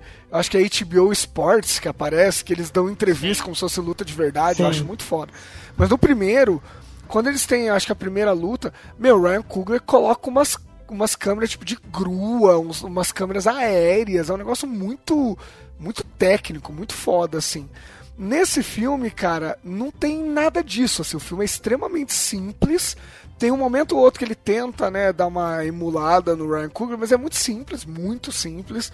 E aí, vendo em casa, eu acho que eu gostei mais do 2 agora, porque eu acho que a parte das referências, ele traz questões muito pesadas, sabe? Tipo, eu achei muito foda, por exemplo, o drama da, da Bianca tá grávida e você ficar naquele impasse meu, o neném vai ouvir, vai nascer com deficiência também e tal, e ao mesmo tempo tá acontecendo um monte de coisa e tem a luta, e o Rock tá falando, mano, o seu pai morreu no meu braço, não quero que você morra também.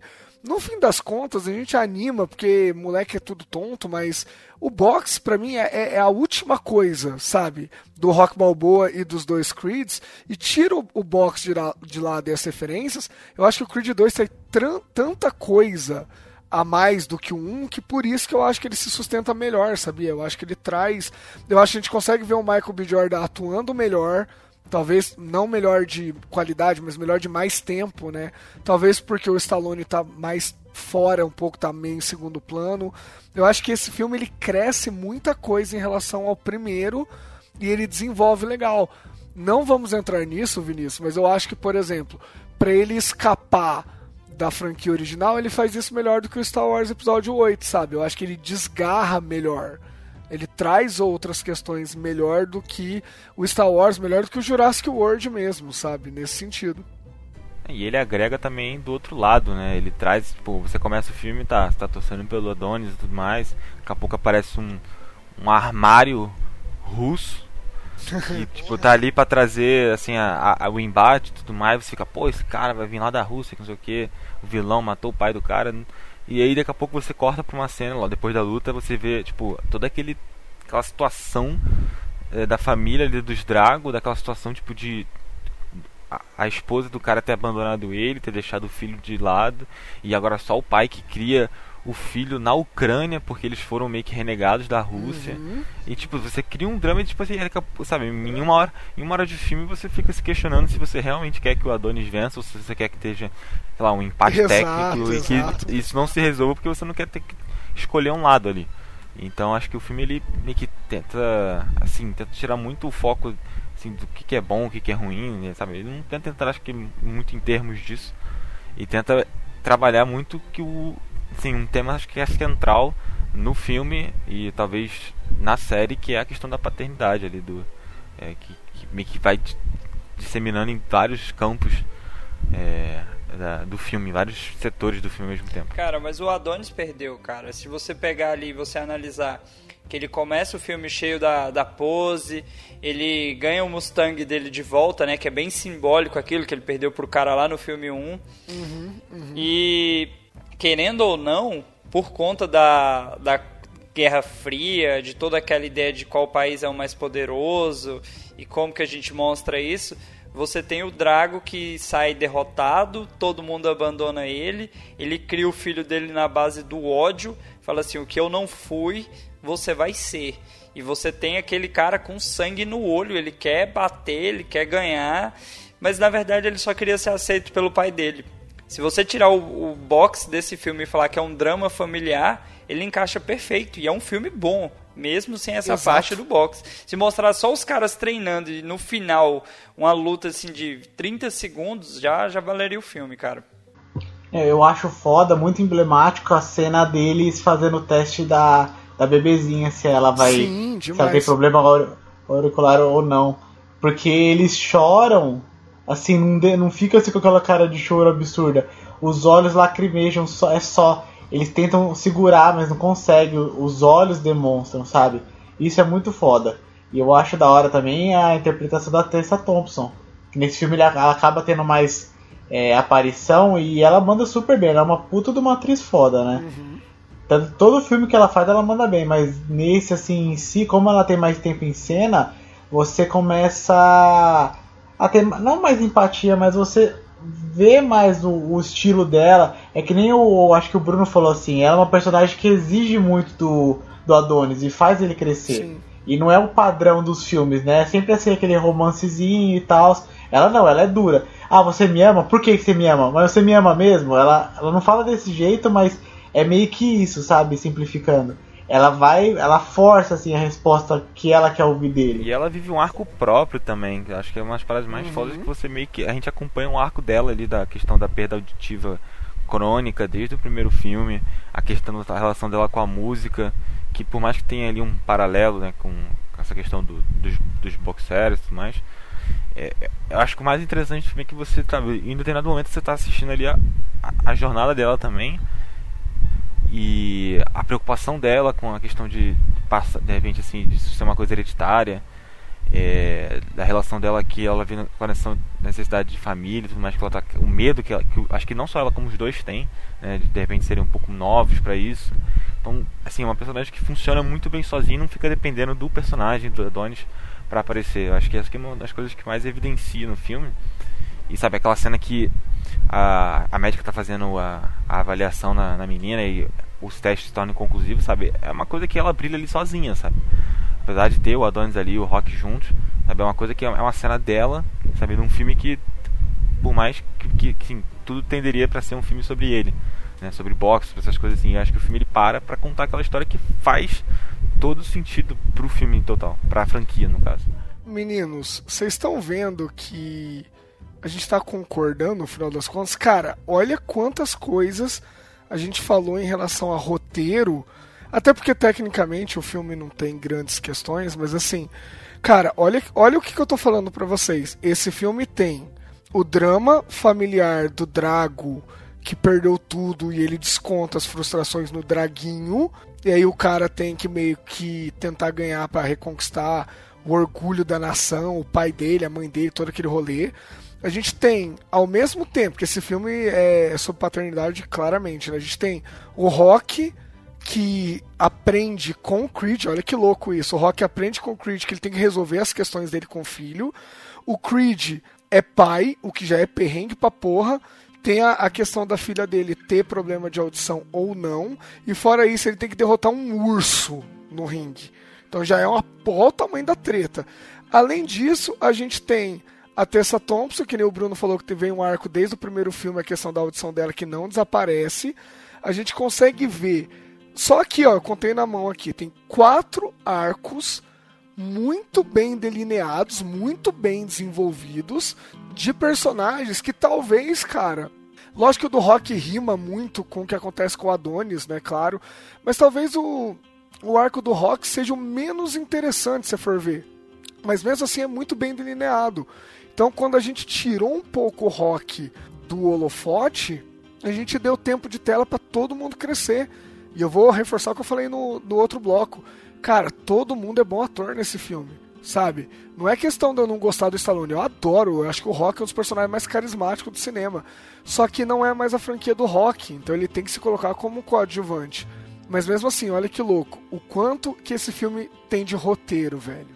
E é o fim da saga dele também. Acho que os outros personagens estão uhum. meio que no início e ele, ele é o que está no fim, resolvendo as pontas que, a, que, que se abriram ao longo do, dos vários anos, né? É, teoricamente, da vida dele. Olha que do caralho isso, que eu não lembro da gente ter visto isso em qualquer outra história. Olha, olha como, como Creed, principalmente 2 agora, né? Que é o mais recente, olha a importância que ele tem.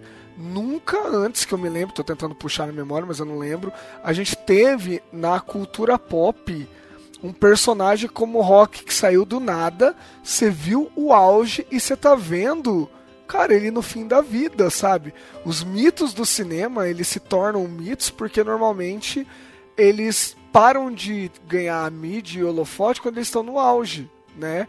Então o Apollo provavelmente até hoje é tido, né, no filme fala, um dos dois filmes fala, como o melhor lutador que já existiu, Porque, cara, a galera lembra dele no auge. O Rock, a gente tá tendo uma coisa inédita. A gente tá vendo um arco completíssimo. Do cara sair da média, chegar no auge e ele tá. Eu não quero usar a palavra definhando, porque é muito pesado. Mas você tá vendo A decadência, ele. né, cara? É, é, você tá vendo ele indo embora, sabe? É isso. A gente tá acompanhando o Rock indo embora. E é por isso, de novo, que eu concordo com o Dalton. Precisa morrer e vão matar ele no 3, cara. Eu tenho quase certeza disso. Porque aí você termina a trajetória toda. É isso. Eu quero fazer uma observação engraçada. O Rock, ele não, não se atualizou, né, velho? O bicho é tão tiozão, tão tiozão, que pra ele receber uma informação, ele precisa receber uma carta, velho. Mas é. repara, depois eu tenho que viajar de trem por três dias. É que assim. Porra. Além de tudo, o Vinícius, ele nunca foi um personagem inteligente, né? Ele é muito carismático, mas ele é burrão, né? Aí junta tiozice ainda e fudeu, né? Assim, eu quero aproveitar aqui que como vocês são profissionais do cinema, provavelmente vocês entendem de boxe também, porque faz tudo, a- tem tudo a ver. É, assim, pelo que eu entendo de boxe, tem uma classificação de peso para cada lutador, correto? Ah, Aí sim, você eu tem sei onde você vai chegar. o Sim, Adonis, sim. que obviamente não é peso pesado, lutando contra um monstro. Que o filho do Drago é gigante, cara. Não tem lógica daqueles caras estarem lutando na mesma categoria. Eu fiquei... Isso me incomodou. Porque assim, se tá falando do boxe e tá levando a sério, esse detalhe ficou distoante, cara. É que já era um problema do Rock com o Drago, né? Tinha, já tinha esse problema do Rock. O, o Stallone tem 1,70m, entendeu? Sei lá, o, o Dolph Lundgren tem 3,60m de altura. Já era estranho. Nesse filme eu, eu também pensei nisso, o Dalton. Falei, meu, que bizarro. Porque no primeiro, o Adonis tem que emagrecer 2kg no começo pra lutar contra um cara. E agora você coloca um cara que claramente pesa 200kg pra lutar contra um... O Adonis é um puta negão também, mas a diferença é muito grande. Cara, ele tá trincado nesse filme, mas sem dúvida, o filho do Drago, que eu ainda não achei o nome, apesar de eu estar no Google, ele tem uns 20 quilos a mais, cara. No mínimo. Certeza. Então, mas é porque eu acho que depois no peso pesado não tem limite máximo, né, de peso. Então, por exemplo, como ele é maior e tudo, ele pode pesar mais que não tem problema. Eu acho que assim, peso pesado seria 90 pra cima. Não sei quanto É que é pesado. 120 pra cima, se eu não me engano. Puta, aí fudeu, velho. Aí, aí 120 não tem nem fudendo. Mas então, não sei se vocês acharam isso. Eu até fiquei voltando o filme hoje pra reparar. Mas eu tive uma leve sensação que na segunda luta o Adonis tá mais forte que na primeira. Sim, sim, eu, eu acho que é pra gente perceber mesmo, é pra perceber. Na tre- então, ele tem a transformação. No treino ele tem a transformação. Que quando ele tá correndo no final, você parece que ele tá mais inchado mesmo. Pra demonstrar mais força, É, né, também. Por exemplo, no primeiro, eu, eu revi ontem, né? A minha noiva até comentou isso. Ela falou, nossa, engraçado, eu achava que ele era mais forte. Eu acho que no primeiro, principalmente, ele é muito rasgadão, sabe? Tipo, ele é um cara forte, mas ele tá muito seco, assim, tipo, 0% de gordura, assim. No 2, principalmente depois do treinamento dele lá, eu acho que ele fica maior, sabe? Ele não fica tão definido assim, mas ele fica maior. Ele tá grandão, talvez cara. a- é, talvez até pra não, não pegar tanto essa diferença que o, o Dalton falou, mas mesmo assim, cara, você não você não tem muito como como definir, né? Tipo, ah, eles são da mesma categoria. Eu tô aqui aberto, categoria de peso do boxe profissional, tá no Wikipedia maravilhosa. Cara, tá falando 90.72 quilos pra cima é peso pesado já. É, aí Ah, mas ele passa como 90 sim, velho. é, não, aí sim, ele tem 90 e como o Dalton falou, o Vitor Drago tem 320 de, de quilos de peso, né? Mas o no Rock, no Creed 1, o adversário, ele, ele assim, é da mesma altura. e Ele parece assim um pouquinho mais assim, não fica rachado, ele não é rachado, sabe? Ele não é, ele é forte, mas não é rachado. Então você tem uma porcentagem de gordura É, também. então, exato, exato. Mas o Renan falou tecnicamente do filme, cara, eu achei assim, até mencionei antes, né? Eu acho que as sequências de luta desse filme são muito. Assim, tem uma evolução é, notável com- em comparação com a anterior, sabe? Eu acho que as lutas são muito mais é, naturais, o do 2. Pô, eu achei muito mais natural a luta, assim, a coreografia assim, muito mais solta. Tem a facilidade também de que o, o Victor, né, o ator do Victor, ele é, ele é boxeador profissional, ele veio atuar pro filme, né? Eu, eu vi isso numa entrevista. E então eu acho que a desenvoltura dele é um pouco é, mais, mais tranquila. Essa apesar de assustar muitas vezes, tem uma hora que na, na, entrada dele ele dá umas assim dá umas, uns socos cruzados assim um, é, entre os, os punhos. Cara, aquele negócio faz um barulho. E, meu, tem umas porradas ali que pegou, né, Bruno? Tem umas porradas que eu olhei e falei, não é possível, isso daí pegou. Eu também tive essa sensação, hein? Tem uma sequência do treino do, do, do, do Adonis no, antes da primeira luta, né? Quando ele meio que rescinde ali com, com o Rock. Que, cara, pra mim, é uma, é assim, tecnicamente, apesar de.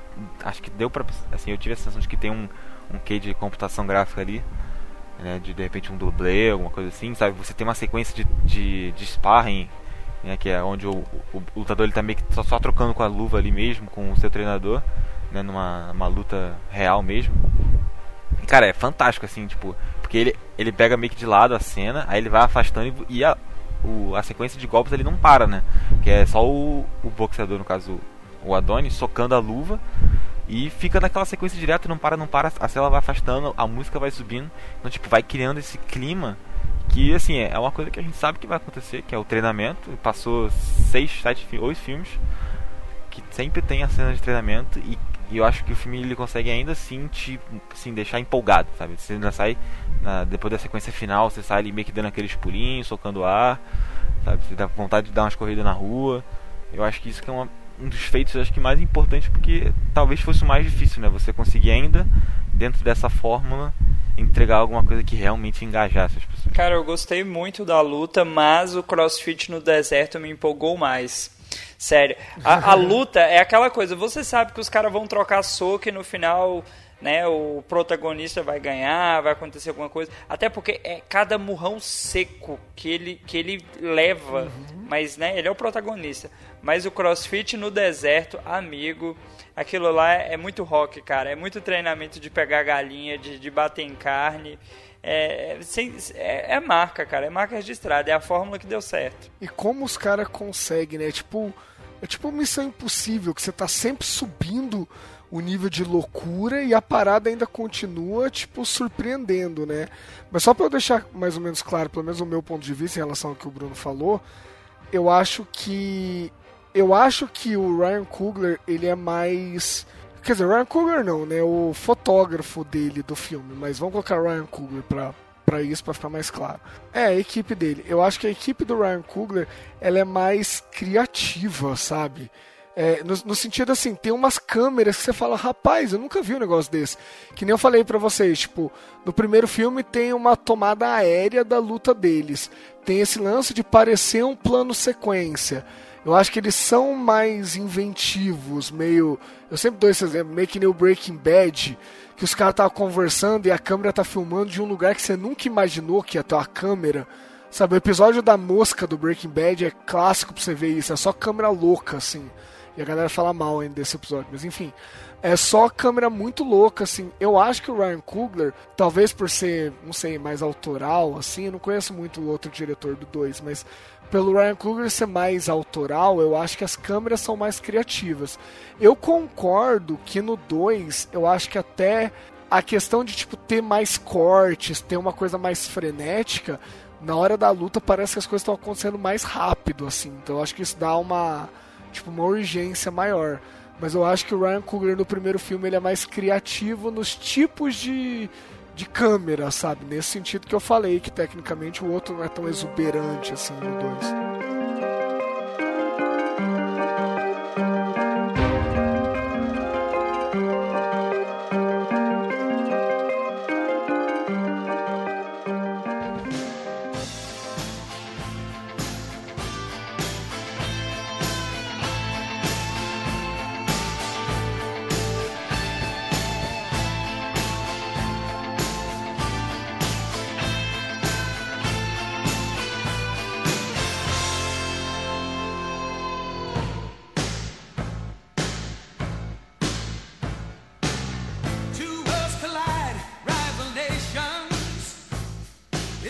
Isso, galera. Depois de 12 rounds de discussão aqui, que a gente levou até os últimos minutos aqui, a gente ganhou nos pontos.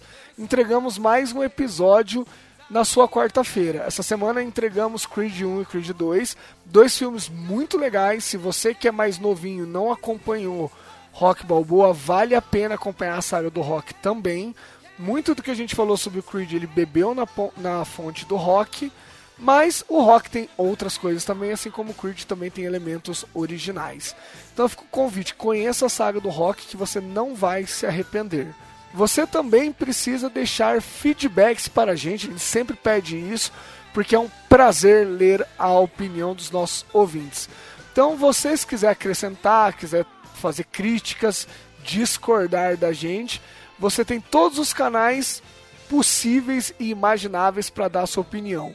Para ajudar vocês, o Vinícius vai clarear aqui falando por onde você consegue acesso a gente. Vinícius, por favor. Bem, pessoal, vocês conseguem acesso a gente. Primeiro, vocês podem dar o feedback direto pelo site, né, que é www.meientradacast.com.br. Nós temos também o nosso Facebook, que é facebook.com/meientradacast, e temos também nosso Twitter, que é twitter.com/meientradacast ou arroba meientradacast. Vocês também têm a opção de mandar mensagem nos nossos twitters pessoais. Se você quiser falar mal pro Renan, é arroba Renan Fileto. Se você quiser falar mal pra mim, é arroba mob underline VMG. E se você quiser falar mal do Dalton, tem é Dalton KBSA. E eu vou deixar o espaço pro Dalton fazer o jabá dele também. Olha, eu não queria falar que eu gravei só pra fazer o jabá, não, que é feio. Mentira, pessoal. É, o filme é um filme muito marcante, tanto Creed 1 quanto 2. E, para aproveitar o jabá, se você acha que eu só falo de coisas sérias, não.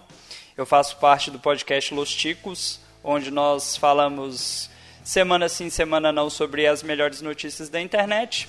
Gravamos pautas de assuntos variados, o Renan já gravou lá com a gente. É, filmes que não deveriam existir. O episódio ficou excelente. Temos também um game show, que é o Chico Show, que a gente diverte lá e faz a galera passar vergonha. Porém, se você não gosta de humor, mas gosta de anime, me ouça lá no Albucast. Nós temos né, a temática principal de One Piece, mas temos episódios variados lá falando de outras otaquices e afins. Ouve lá, dá um salve, manda um oi no Twitter que a gente está aí sempre espalhando a palavra. Maravilha! Todos os links para as redes sociais estarão, como sempre, na descrição desse episódio. Vou colocar também o episódio 84 que o Dalton citou, que eu participei do Los Ticos. Recomendo, foi bem divertido. Eu saí da casinha de uma forma como fazia tempo que eu não saía. Então tudo estará na descrição aqui para vocês conseguirem acompanhar. Recomendo muito o trabalho do, do pessoal dos Los Ticos para quem tá de mal com a vida, é um excelente antidepressivo. Você vai rir muito, você vai se divertir muito. E é aquele esquema, né, gente? A gente se vê de novo na semana que vem com mais um episódio do Meia Entrada. E um abraço para vocês. Falou, galera. Valeu. Falou, galera.